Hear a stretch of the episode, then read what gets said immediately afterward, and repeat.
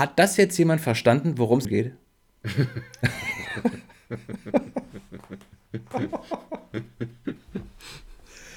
ich setze vielleicht nochmal an.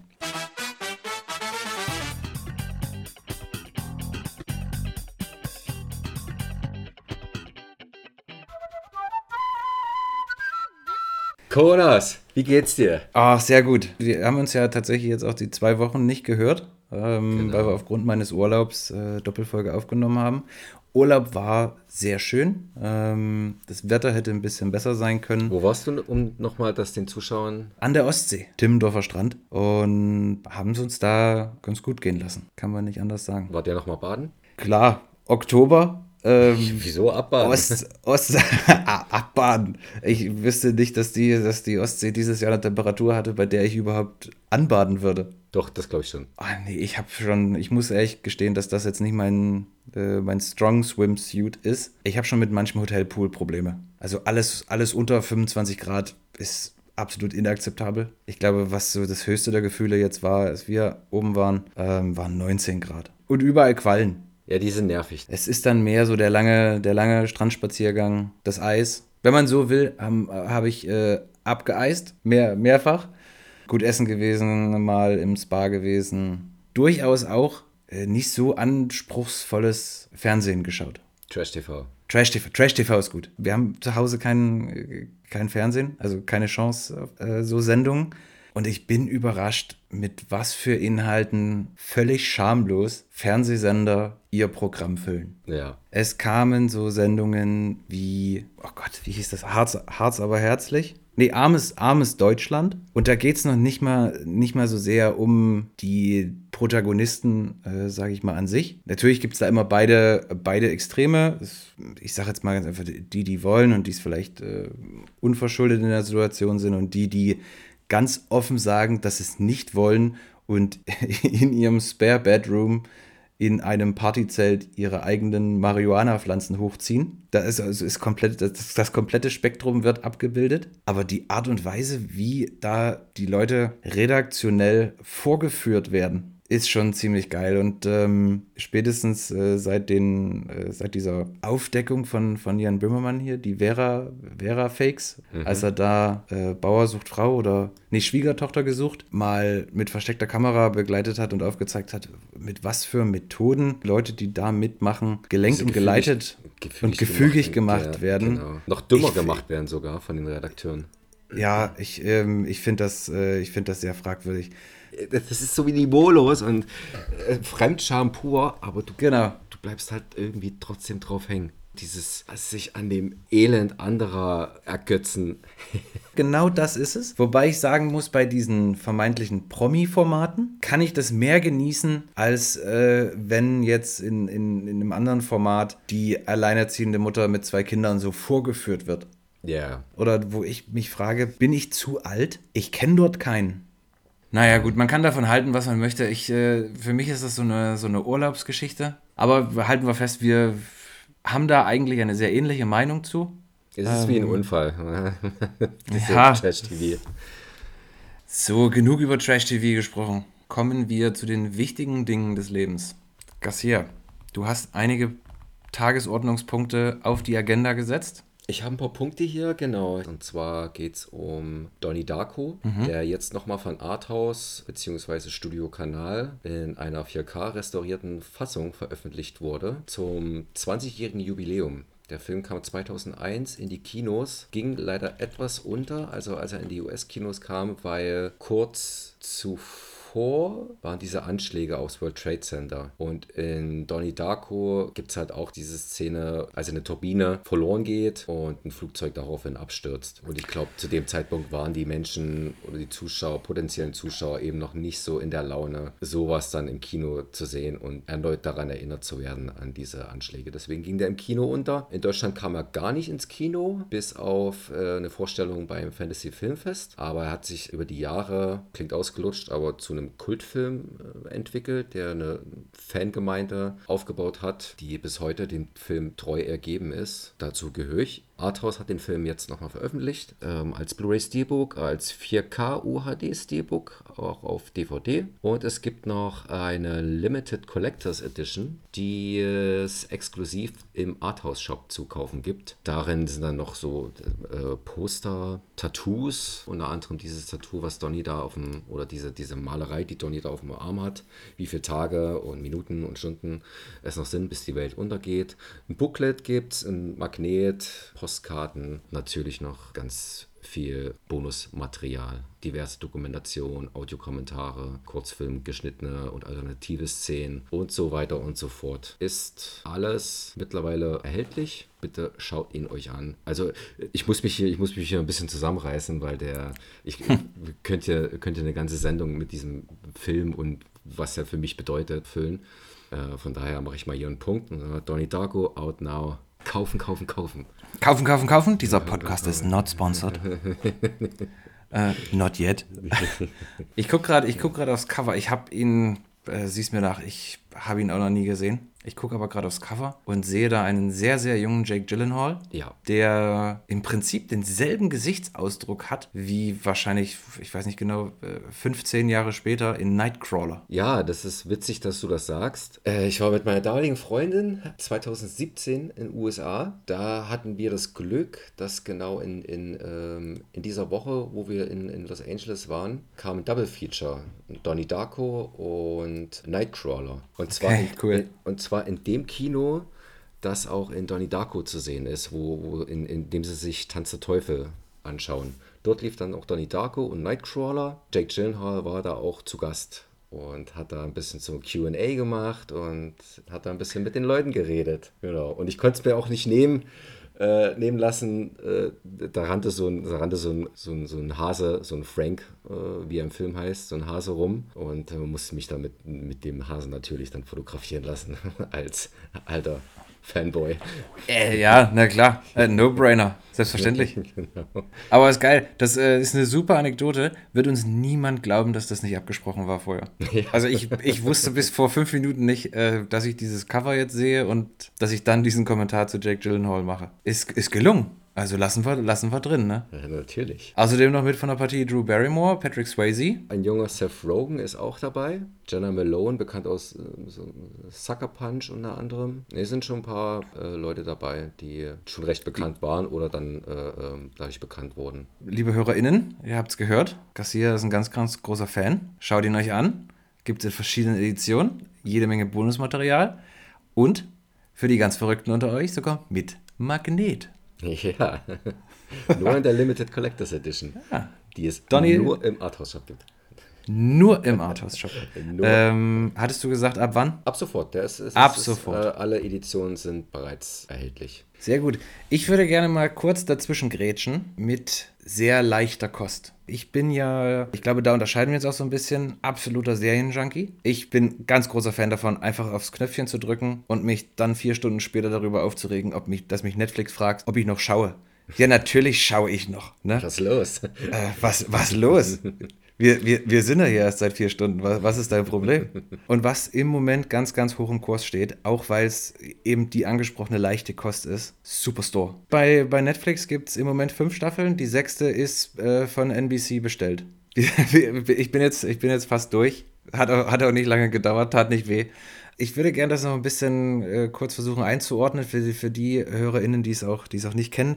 Da geht's, also ist eine Sitcom, 20 Minuten, 22 Minuten Folgen nur, deswegen auch mal so ein bisschen als Seriensnack zwischendurch, leicht verdaulich. Ist eine Serie von Justin Spitzer. Der ist Humor erprobt äh, und hat auch schon für Folgen bei Scrubs und der amerikanischen Version von The Office mitgeschrieben. Um unseren HörerInnen aber an der Stelle nochmal äh, einen kleinen Umriss zu geben. Es geht um die Angestellten einer fiktiven Supermarktkette mit dem klangvollen Namen Cloud9. Und ich sage euch, es ist ein absolutes Fest. Gagmäßig, und das finde ich halt sehr, sehr, sehr gut, gibt es fast kein Tabu.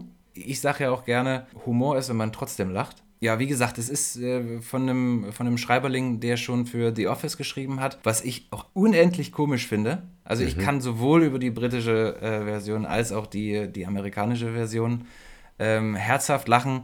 Es ist kein cineastischer Hochgenuss. Äh, so viel sei auch äh, verraten. Und es gibt auch keine, keine Lost-artigen Wow-Effekte. Es ist eine episodische Serie. Es gibt eine, eine, eine, einen roten Faden, wenn man so möchte. Und es gibt schon ein Vorankommen, auch mit den Charakteren.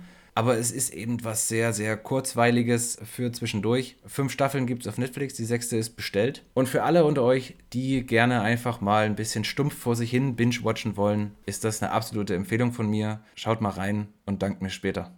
Wir haben ja jetzt auch Oktober. Oktober ist für mich nicht, dass ich sonst keine Horrorfilme gucke, aber Oktober ist dann nochmal ganz besonders, weil dann auch die richtige Stimmung so aufkommt. Es ist Halloween, draußen wird es kälter, überall liegen orange, braune Blätter auf dem Boden und es ist eine, so eine ganz besondere Stimmung. Und deswegen zelebriere ich äh, dann immer auch diesen Horror-Oktober. Und da passt ja auch gerade ganz gut, dass jetzt auch so das erste Material von Scream 5 draußen ist. Das erste Teaser-Poster wurde veröffentlicht, was auch wieder äh, badass aussieht, weil einfach diese Maske, die gibt es einfach her. Die ist äh, simpel aber trotzdem badass. Den Trailer haben wir uns auch angeschaut. Mhm. Ja, mache jetzt keine Freudensprünge, aber ich freue mich allgemein so, dass ein neues Scream-Teil kommt und der Trailer enttäuscht mich jetzt nicht. Genau, ist nichts dabei, wo ich jetzt sage, oh scheiße, das wird, ein, das wird ein Reinfall, das wird eine Katastrophe. Sydney, äh, Neve Campbell äh, ist dabei, Courtney Botox Cox ist auch dabei, David Arquette ist wieder dabei. Das ist der erste Teil jetzt, der dann leider ohne Wes Craven auskommt.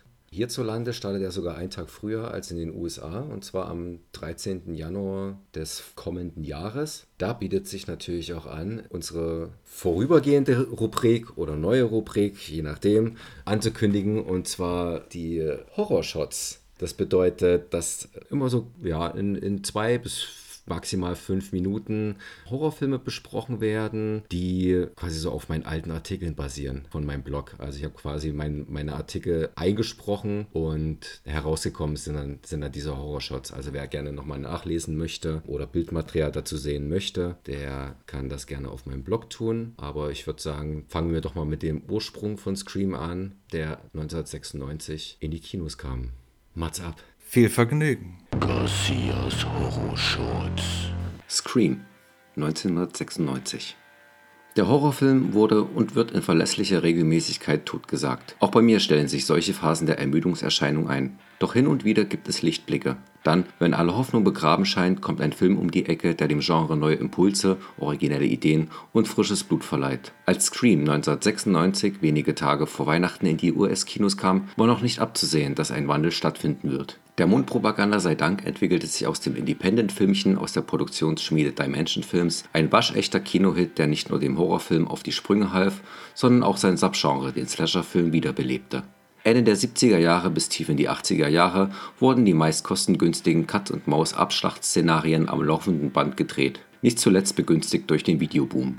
In den 90er Jahren ebbte der finanzielle Erfolg ab. Inhaltlich stagnierte der Slasher-Film schon länger Wes Craven, der 1984 mit A Nightmare on Elm Street für einen Überraschungserfolg und zweiten Frühling im Slasher-Genre sorgte und nebenbei die Produktionsfirma New Line Cinema vor dem Bankrott rettete, machte sich zwölf Jahre nach der Erschaffung seines ikonischen Traumkillers Freddy Krüger erneut daran, einen bleibenden Eindruck in seinem Fachgebiet zu hinterlassen nach einem holprigen Start avancierte der intelligente, selbstironische Mix aus Horror-Thriller und Highschool-Teenie-Serie zum erfolgreichsten seiner Gattung und spielte weltweit über 170 Millionen Dollar ein. Das Drehbuch von Kevin Williamson (Ich weiß, was du letzten Sommer getan hast, The Faculty, Tötet Mrs. Tingle) ist gespickt mit Verweisen auf Horrorklassiker wie Psycho, Der Exorzist und Halloween Selbstverständlich dürfen auch Anspielungen auf die Nightmare-Reihe nicht fehlen. In einer Szene lässt es sich Horrorlegende Craven nicht nehmen, als Schulhausmeister Fred seine bekannteste Schöpfung höchstpersönlich zu referenzieren. In Deutschland eröffnete die längst in den USA gefeierte Renaissance des Horrorfilms das Fantasy Filmfest 1997 in der Unrated-Fassung. Die deutschen Rechte sicherte sich Filmverleih Kinowelt, heute Studio Kanal, der Anfang des Jahres mit Der englische Patient den bis dato größten Erfolg seiner Firmengeschichte verbuchen konnte Scream Schrei startete am 30. Oktober sowohl in der geschnittenen FSK 16 Fassung als auch in der ungekürzten von der FSK ab 18 Jahren freigegebenen Fassung und landete mit insgesamt 1,8 Millionen Zuschauern und einem Einspiel von umgerechnet über 8,9 Millionen Euro auf einem souveränen Platz 25 in den Jahrescharts. Damit markierte Scream Schrei die höchste Chartplatzierung eines Horrorfilms in diesem Jahr sofern man in Alien die Wiedergeburt, der auf Platz 23 landete, weniger einen Horror als mehr einen Science-Fiction-Thriller sieht. Zuletzt gelang einem Horrorfilm eine solche Platzierung im Jahr 1994, als Interview mit einem Vampir mit 1,6 Millionen Besuchern Platz 18 der Jahrescharts belegte. Während im Kino die Version zu sehen war, welche auf der R-Rated-Fassung basierte, veröffentlichte man später auf DVD den Unrated Director's Cut, der sechs Sekunden mehr an Schauwerten zu bieten hat. Am 3. Dezember 1998 wurde der Eintrag in die Liste der jugendgefährdenden Schriften durch die Bundesprüfstelle beschlossen. In der Indizierungsbegründung heißt es unter anderem zur Begründung führt der Antragsteller aus, dass der Videofilm geeignet sei, Kinder und Jugendliche sozialethisch zu desorientieren, da der Inhalt auf Kinder und Jugendliche verrohend wirke. In diesem Film würden zahlreiche Personen bestialisch getötet. Darüber hinaus würden diese Tötungsszenen in epischer Breite gezeigt. Wie der Verfahrensbevollmächtigte der Verfahrensbeteiligten ausgeführt hat, genießt dieser Film ein hohes Ansehen beim Publikum, da er sich darstellt als Persiflage auf das Horrorfilmgenre insgesamt. Dies hat auch das Gremium der Bundesprüfstelle nicht verkannt. Gerade diejenigen, die häufiger mit Horrorfilmen vertraut sind, sind die Anspielungen auf andere Horrorfilme, unter anderem auch die von Wes Craven selbst, durchaus bewusst geworden. Dennoch hat das Gremium der Bundesprüfstelle dahingehend votiert, dem Jugendschutz Vorrang vor dem Kunstschutz einzuräumen. Die Argumente liefen insbesondere darauf hinaus, dass es sich bei den Filmen, auf die in Anspielung verwiesen wird, um Filme handelt, die entweder von der FSK gekennzeichnet wurden mit nicht freigegeben unter 18 Jahren, die von der Bundesprüfstelle indiziert wurden oder die sogar durch entsprechende Beschlüsse bundesweit beschlagnahmt wurden, also alles Filme, die Kindern und Jugendlichen aufgrund der Gesetze zum Jugendschutz von vornherein nicht zugänglich sind. Kindern und Jugendlichen wird daher die Persiflage auf diese Filme nicht transparent. Blöd, wenn all die Filme, auf in Scream angespielt wird, hierzulande auf dem freien Markt nicht zu erwerben sind. Im Zuge des Kino-Releases von Scream 4 wurde das Original im Mai 2011 vom Index gestrichen und ist seitdem in seiner ungeschnittenen R-Rated und Unrated Fassung ab 16 Jahren freigegeben als damals Elfjähriger bekam ich den Hype um Scream zwar mit, durfte ihn aber natürlich nicht sehen. Auch als die Verleihkassette erschien, scheiterte jeder Versuch, meine Eltern dazu zu bringen, mir den Film auszuleihen. Aber es sollte nicht lange dauern, bis ich ihn, trotz Jugendsperre, auf Premiere schauen konnte. Seitdem ist er fester Bestandteil in der Liste meiner Lieblingshorrorfilme und Highlights aus dem Jahre 1996. Nicht zuletzt aufgrund seines tollen Soundtracks. Scream brachte es bisher auf insgesamt drei Fortsetzungen, die inklusive Teil 1 über eine halbe Milliarde Dollar einspielten, und eine MTV-Serie, welche bisher zwei Staffeln und ein Halloween-Special umfasst. Die komplette Quadrilogie gibt es ungeschnitten auf Blu-ray und DVD, wobei die meisten DVD-Auflagen des ersten Teils über den Unrated Director's Cut verfügen, welcher aus Materialgründen bisher nicht auf Blu-ray erschien. Garcias Horrorschutz. Garcias Horrorschutz. Wie geil ist das denn bitte, Gabriel? Äh, Garcia. Äh, Entschuldigung. Wie, wie geil ist das denn? Also ich wusste ja, dass du, dass du schon in der Vergangenheit viel auch geschrieben hast und dass das Thema Horror für dich einen besonderen Stellenwert hat. Aber ich finde, wie du das auch in den, in den Shots äh, einfach transportierst, und ich spreche jetzt im Plural, weil ich weiß, dass da kommt noch einiges, liebe HörerInnen, finde ich ganz, ganz großartig. Auch die Länge passt extrem gut. Und mit welchem Hintergrundwissen du da rangehst, finde ich richtig, richtig gut. Äh, liebe Hörer, äh, HörerInnen, macht euch auf mehr gefasst. Definitiv, da kommt noch einiges.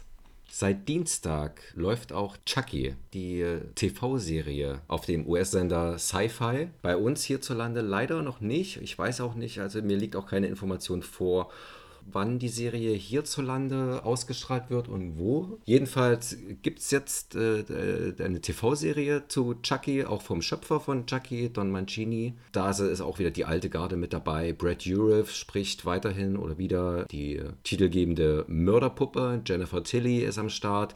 Alex Vincent, der den Andy spielt, ist wieder am Start. Neu dabei ist unter anderem Devon Savard, der bekannt ist aus unter anderem Die Killerhand. Jetzt geht's weiter mit Chucky und seinen, seinen Späßen und seinem Schabernack. Ja, Chucky, ja. Chucky die Mörderpuppe war für mich wahrscheinlich die erste, erste Auseinandersetzung mit einer Puppe, vor der ich, ich sag mal, Respekt äh, hatte, um ein ja. anderes Wort als Angst zu benutzen. Der erste Teil ist ja von vor meiner Geburt. Ja, 88. Also hab das dann, hab das dann erst später äh, gesehen, hab das auch nur ein einziges Mal gesehen und es reicht mir auch, wenn ich irgendwo auf einem Cover oder in einem Streamingdienst nur diese Visage sehe. Wurde dann, um die, um die Top 3 der Horrorpuppen für mich zu, äh, zu komplettieren, überholt von der Saw-Maske, mhm. von dieser Puppe auf diesem Dreirad. Das war ein richtiges Trauma. Und auf Platz 3 Annabelle aus den, was ist das? Conjuring. Conjuring. Conjuring. Ja, ja. Conjuring-Universum. Oh, Universum ist gut. Immer wenn man es nicht weiß, sagt man einfach Universum.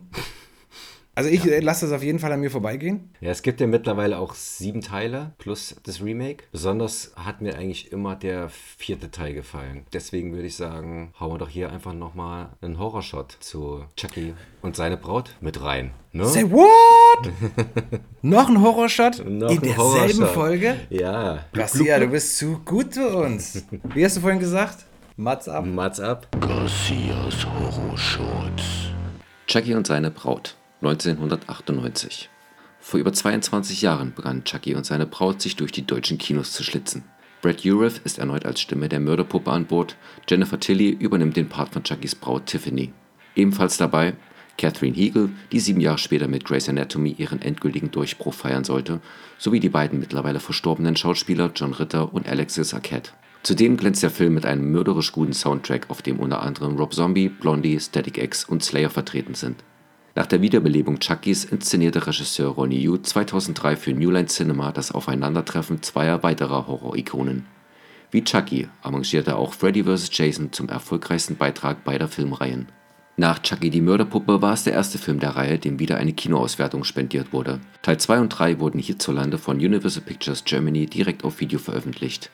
Im Verleih von Kinowelt, heute Studiokanal, startete der Film nach seiner Deutschlandpremiere einen Monat zuvor im Rahmen des Fantasy Filmfests am 9. September 1999 in ungeschnittener Fassung und mit FSK 18 Freigabe. Mit fast 170.000 Zuschauern in Deutschland ist es der bis dato erfolgreichste Eintrag im Franchise. Teil 1 kam auf über 20.000 Zuschauer, Chuckys Baby auf 27.000 und das Reboot Child's Play auf über 54.000.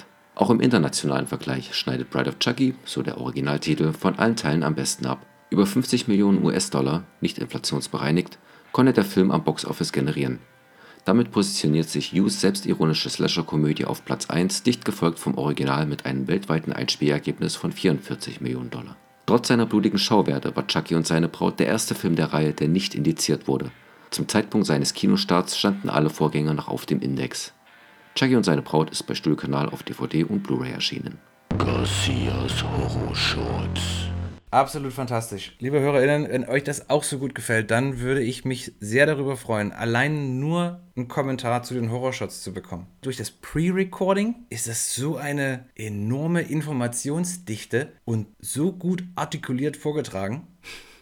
Das gibt's nur in den Horrorshots bei Garcia und Cochonas. Nur da, nicht im Podcast selbst. Also, wenn es euch gefallen hat und ihr mehr davon hören wollt, rein damit in die Kommentare. Okidoki, moving on. Let's talk about Kino. Ich habe diese Woche zwei Filme auf der Liste, die heute in den deutschen Kinos starten. Der erste, The Ice Road, ist im Verleih bei Wild Bunch. In den USA hat es tatsächlich Netflix gekauft für 18 Millionen US-Dollar. Ob das einen Kinostart gänzlich ausschließt, weiß ich nicht, vermute ich aber. In den Hauptrollen vielleicht erstmal Liam Neeson, das Matrix-Orakel Lawrence Fishburne, äh, Marcus Thomas und Amber mit Thunder. Übrigens, richtig geiler Nachname. Der Plot ist eigentlich nicht, nicht wahnsinnig kompliziert erklärt. Es geht um eine Diamantenmine im Norden Kanadas. Ähm, da ereignet sich ein Unglück und 26 Minenarbeiter sind luftdicht eingeschlossen. Das heißt, the clock is ticking. Lawrence Fishburne wird eben mit dieser Rettungsmission äh, betraut und muss nun mit mehreren LKW Bergungsmaterial über diese berüchtigte, oder gibt es ja wahrscheinlich mehrere, auch noch in Alaska, ähm, berüchtigte Eisstraße an den Unglücksort bringen. Das heißt, die fahren mit ihren Trucks tatsächlich über einfach gefrorenes Wasser. Natürlich wird das Ganze noch ein bisschen dadurch dramatisiert, dass es da jetzt schon eine Weile nicht kalt war, slash geschneit hat und das selbstverständlich eine super riskante Mission ist, wo es erstmal gilt, die richtigen Driver an den Start zu kriegen der Trailer erinnert mich so ein bisschen an Fast and Furious mit LKW. Es gibt äh, Verfolgungsjagden, was ich jetzt vom, vom Trailer her äh, sagen kann. Äh, Smomobil jagt LKW. Geil. Das ist vielleicht auch ein Satz, den so, der so noch nicht sehr häufig in, äh, in, in Filmplots gefallen ist. Das würde ich gleich als Untertitel. Die Ice Road. Wohnmobil jagt. Nein, Truck. Snowmobil. Ach, Snowmobil. Ich dachte Wohnmobil. Wohnmobil jagt Truck. Es gibt natürlich auch Gegenspieler, da will ich jetzt aber auch nicht zu viel verraten. Ich sage nur so viel, es ist jetzt nicht in, in jedermanns Interesse, dass diese Rettungsmission erfolgreich ist. Man kann es beschreiben als einen mittlerweile klassischen Liam Neeson-Film, was mich veranlasst hat, ein bisschen da reinzugucken in die Filmografie Würde allerdings, bevor ich dazu noch zwei, drei Sätze verliere, äh, eine Frage an dich stellen, Garcia. Wir hatten ja in unserer gemeinsamen Zeit bei Studio Kanal auch den ein oder anderen Liam Neeson-Film im Programm. Unabhängig davon, welcher ist dein, wenn du einen hast, Lieblings-Liam Neeson-Film? Oh je. Oh. A Taken hat mich damals ziemlich geflasht. Was danach kam, war solide. Äh, und davor. Naja, es, ist sehr lange her und habe den nur einmal gesehen, aber ich fand Nell als Kind. fand ich schön.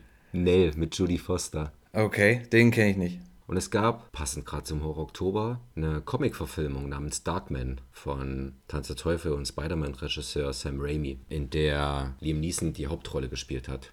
Okay, beides keine Beispiele, die ich jetzt noch auf meinem Zettel, äh, auf meinem Zettel habe. 1993, Schindlers Liste. Ach scheiße, na klar. Äh, ah, stimmt, 94 Schindlers Liste, für zwölf Oscars nominiert, siebenmal gewonnen, unter anderem bester Film, beste Regie, waren damals die, die ersten Oscars äh, für Spielberg in diesen Kategorien. Großartiger Film. Ja. Dann das erste Mal, dass er, dass er mir wirklich aufgefallen ist. Star Wars Episode 1, 1999. George Lucas Film. 2002, Gangs of New York von äh, Martin, unter drei Stunden mache ich es nicht, Scorsese. Und dann habe ich auch noch 2005 Batman Begins an der Seite von Christian Bale oder als Natürlich. Wieder, Widersacher ähm, äh, ein Film von, von, von Christopher Nolan, genau. Und ich habe das jetzt mal einfach exemplarisch rausgesucht, auch mit Blick auf die, auf die Regisseure. Spielberg, Lucas, Scorsese. Scorsese, äh, Scorsese, Christopher Nolan. Das ist ja über einen Zeitraum von, ja, sagen wir mal 93 bis 2005. Diese Auswahl ist jetzt nicht vollumfänglich, aber die Regisseure, da kann man doch sich als Schauspieler, also das ist ja dann nicht irgendwie einmal mit Spielberg gedreht, Glück gehabt und naja, halb so, so halbwegs abgeliefert, sondern dieses Level an Regisseuren hat ihn ja weiter und weiter engagiert und er hat auch in diesen Filmen weiter und weiter abgeliefert. Und ich finde, du hast vorhin den, den, den einen guten Knackpunkt erwischt, nämlich mit Taken, der, als er rauskam, also für mich auch eine Art neue, fast neues Genre ein Stück weit äh, geprägt hat. So eine Mischung aus äh, Rächer- und Agentenfilm. Und danach ging es so ein bisschen, finde ich, bergab. Also da kamen dann viele, viele Filme, ist ja regelmäßig äh, auch im, im, im Kino gewesen. Ich glaube, allein in der Zeit, in der wir bei Studiokanal waren, 72 Stunden, Unknown nonstop. Identity. Unknown Identity. Der Mann arbeitet ja, der liefert ab. War dreieinhalb Jahre bei Studiokanal, haben drei Filme von ihm betreut. Mindestens, wenn wir da jetzt nicht noch irgendeinen vergessen. Aber warum ist es eben nicht mehr so eine Rolle wie, wie in Schindlers Liste? Oder warum arbeitet er nicht mehr mit, mit Regisseuren wie einem Scorsese oder einem Hat Spielberg? er, hat er in Silence 2016. Ja, ich glaube, der hat sich halt eben durch Taken ähm, hat er gezeigt, dass er Charisma hat als Action-Schauspieler und das hat gut funktioniert. Es war erfolgreich,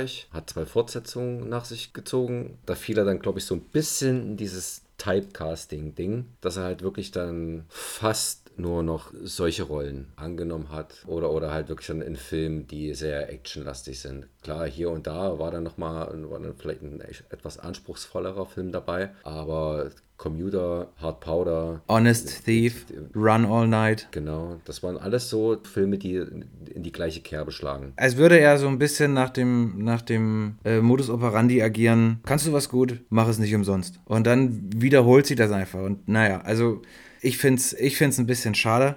Er hat sicherlich Spaß dran auch. Wahrscheinlich, also sonst, sonst würde das, also er macht es jetzt sicherlich auch nicht mehr wegen Geld. Es ist mir nur jetzt in der Recherche für The Ice Road irgendwie aufgefallen, dass das seit ein paar Jahren eine sehr, sehr eindimensionale Geschichte ist. Dennoch gucke ich auch The Ice Road ab heute im Kino. Ich, ich war jetzt überrascht, dass Steven Spielberg tatsächlich für Schindlers Liste seinen ersten Regie-Oscar bekommen hat. Er war nominiert 83 für E.T., beste Regie, bester Film. Das gleiche gilt ähm, für die Farbe Lila. Oscar 86, bester Film nominiert, aber nicht gewonnen. Also den Prize in the Tash äh, hat er dann erst mit äh, Schindlers Liste gehabt. Ja, gut, das war auch, ist verdient. Nicht, nicht nur äh, wegen dem Film selbst, sondern weil er, er hat ja, so ein Mammutunternehmen mit äh, sowohl Jurassic Park als auch Schindlers Liste. Also zuerst Jurassic Park, während Jurassic Park in der Post-Production war, hat er dann schon Schindlers Liste in, ich glaube, in Polen gedreht. Von einem riesen Megaprojekt zu dem nächsten Megaprojekt, ohne Pause. Das ist ja auch da, einfach da hat schon. er sich den Goldjung schon verdient, ne? man begleitet ja so ein Projekt auch äh, schon vor der eigentlichen Produktion Monate, mitunter Jahre. Und ich kann mir durchaus vorstellen, dass man sich auch ähm, vom, vom Mindset her und von der, von der Gefühlsebene her drastisch umstellen muss, wenn du von Jurassic Park kommst und dann Schindlers Liste drehst. Am Set von Schindlers Liste, wenn mal Pause war, hat er sich die, die, die Fortschritte der Special Effects von Jurassic Park angeschaut. Also er war dann wieder in einem ganz anderen, in einer ganz anderen Stimmung. Du hast ja, bist gerade an einem Set von was düsterem, traurigem und siehst dir dann Videos an äh, von der, der, der Fortschritt der neuesten Technik von einem gute Science- Laune machenden Science-Fiction-Abenteuerfilm. Das ist ja vielen Leuten nicht so, nicht so klar, die jetzt einfach ins Kino gehen und sich dann Jurassic Park angucken und dann gehen sie vielleicht äh, ein paar Monate später nochmal ins Kino und gucken sich Schindlers Liste an. Aber dass da kreative Geister dahinter absolute Höchstleistung vollbringen, Der war dann ausgebrannt danach, hat dann erstmal ein paar Jährchen Pause gemacht. kreativ Akkus wieder aufladen. Er ist ja eben nicht nur Regisseur, er ist auch Produzent von Tausenden von Ja. Filmen, die, die man liebt und kennt. Gremlins, Goonies, Zurück in die Zukunft, Transformers und so weiter und so fort. Ganz großartiger Typ. Ich habe noch einen anderen Film für den heutigen Kino Donnerstag rausgesucht und zwar The Last Duel. Neues, episches, mittelalterliches äh, Meisterwerk von Ridley Scott. Sehr bekannter Regisseur. Sicher habt ihr schon den ein oder anderen Film gesehen, um nur einige zu nennen. Gladiator, Black Hawk Down, American Gangster und Alien. Alien. Ich hätte jetzt der Marsianer gesagt, aber es ist ja ungefähr dieselbe Ecke. Und er nimmt sich der Geschichte an, basierend auf dem gleichnamigen Buch von Eric Jagger. Mit von der Partie äh, sind Matt Damon, Adam Driver, Jodie Comer, die wir zuletzt erst gesehen haben in Free Guy, derzeit streambar auf Disney Plus. Großartiger Film, Yep, fand ich sehr unterhaltsam. sehr unterhaltsam. Ich gucke ihn auf jeden Fall in der nahen, in der nahen Zukunft nochmal. Absolut mein Geschmack, absolut mein Kino. Und last but not least, Ben Affleck. Worum geht's? Sag's mir. ja, Matt Damons, äh, Matt Damons Frau beschuldigt Adam Driver der Vergewaltigung. Eigentlich Adam Driver und Matt Damon in dem Film beste Freunde bis zu diesem Vorfall, der natürlich jetzt in irgendeiner Form prozessiert werden muss und quasi vor Gericht landet und durch die damaligen Instanzen sozusagen durchgeht, bis, ich sag mal, das Verfassungsgericht sich uneinig ist und Matt Damon den Handschuh hinwirft und sagt Duell auf Leben und Tod. Daher auch der Titel The Last Duel, weil danach ist halt einer tot. Ähm, und wie die Geschichte auch äh, uns gelehrt hat, ist dieses Duell vom 29. Dezember 1386 tatsächlich das letzte, zumindest gerichtlich abgesegnete Duell auf Leben und Tod in Frankreich. Wie das Ganze ausgeht, wissen wir natürlich noch nicht. Aber was ich einen sehr netten Trivia-Effekt finde, ist die Tatsache, dass eigentlich Ben Affleck für die Rolle vorgesehen war, die nun Adam Driver spielt. Und das hätte mir einfach vor dem Hintergrund gut gefallen, dass ich seit langer Zeit darauf warte, wieder einen Film zu sehen mit Matt Damon und Ben Affleck. The Good Will Hunting war ein absolut fantastischer Film und ich kann dir nicht genau sagen, Garcia, was ich nun an dieser Konstellation Matt Damon, Ben Affleck so wahnsinnig faszinierend finde. Aber die Tatsache, dass die damals zusammen gespielt haben, dieses Drehbuch zusammen geschrieben haben, den Oscar gewonnen haben, löst in mir das Gefühl aus, dass ich das nochmal sehen will, um das Gefühl zu haben, dass sich ein Kreis schließt. Macht das Sinn für dich? Das, das äh, ergibt Sinn, ja. Da bin ich aber, da bin ich jetzt aber sehr froh. Da- Das nächste Mal mit ein bisschen mehr Enthusiasmus, bitte. Ich kann doch nicht der Einzige Ja, sein. braucht, Also, ja, dann, braucht, dann brauchen wir noch einen Film, der, in dem wirklich dann beide, so wie in Good Will Hunting oder. ja, also die brauchen dann beide schon beide eine momentan. Hauptrolle. Also Ben, Ja, genau. ben Affleck spielt jetzt auch in The Last Duel mit. Allerdings eben nur aufgrund von, von terminlichen Problemen in einer, in einer kleineren Rolle. Und was vielleicht auch noch ganz interessant ist, das Projekt wurde bereits 2015 angekündigt, wobei Francis Lawrence der Regisseur sein sollte. Der von Teils. Tribute von Panem, Teil 2, 3 und 4. Und der hatte so großen Gefallen an, äh, an Jennifer Lawrence gefunden, dass es danach auch noch direkt Red Sparrow wurde. Es ist aber dann quasi nach dieser Ankündigung nie wieder irgendwie darüber gesprochen worden und 2019 hat dann quasi Ridley Scott angekündigt, auch den Film mit äh, Matt Damon und Ben Affleck drehen zu wollen. Matt Damon.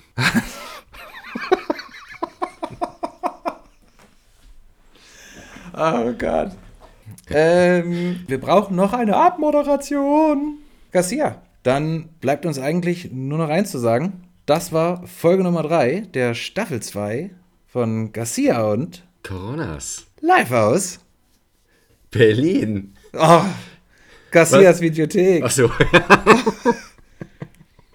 Okay, wir setzen doch mal an. Liebe HörerInnen, vielen Dank für Ihre Aufmerksamkeit. Das war Folge Nummer 3 aus Staffel Nummer 2 von Garcia Und Coronas.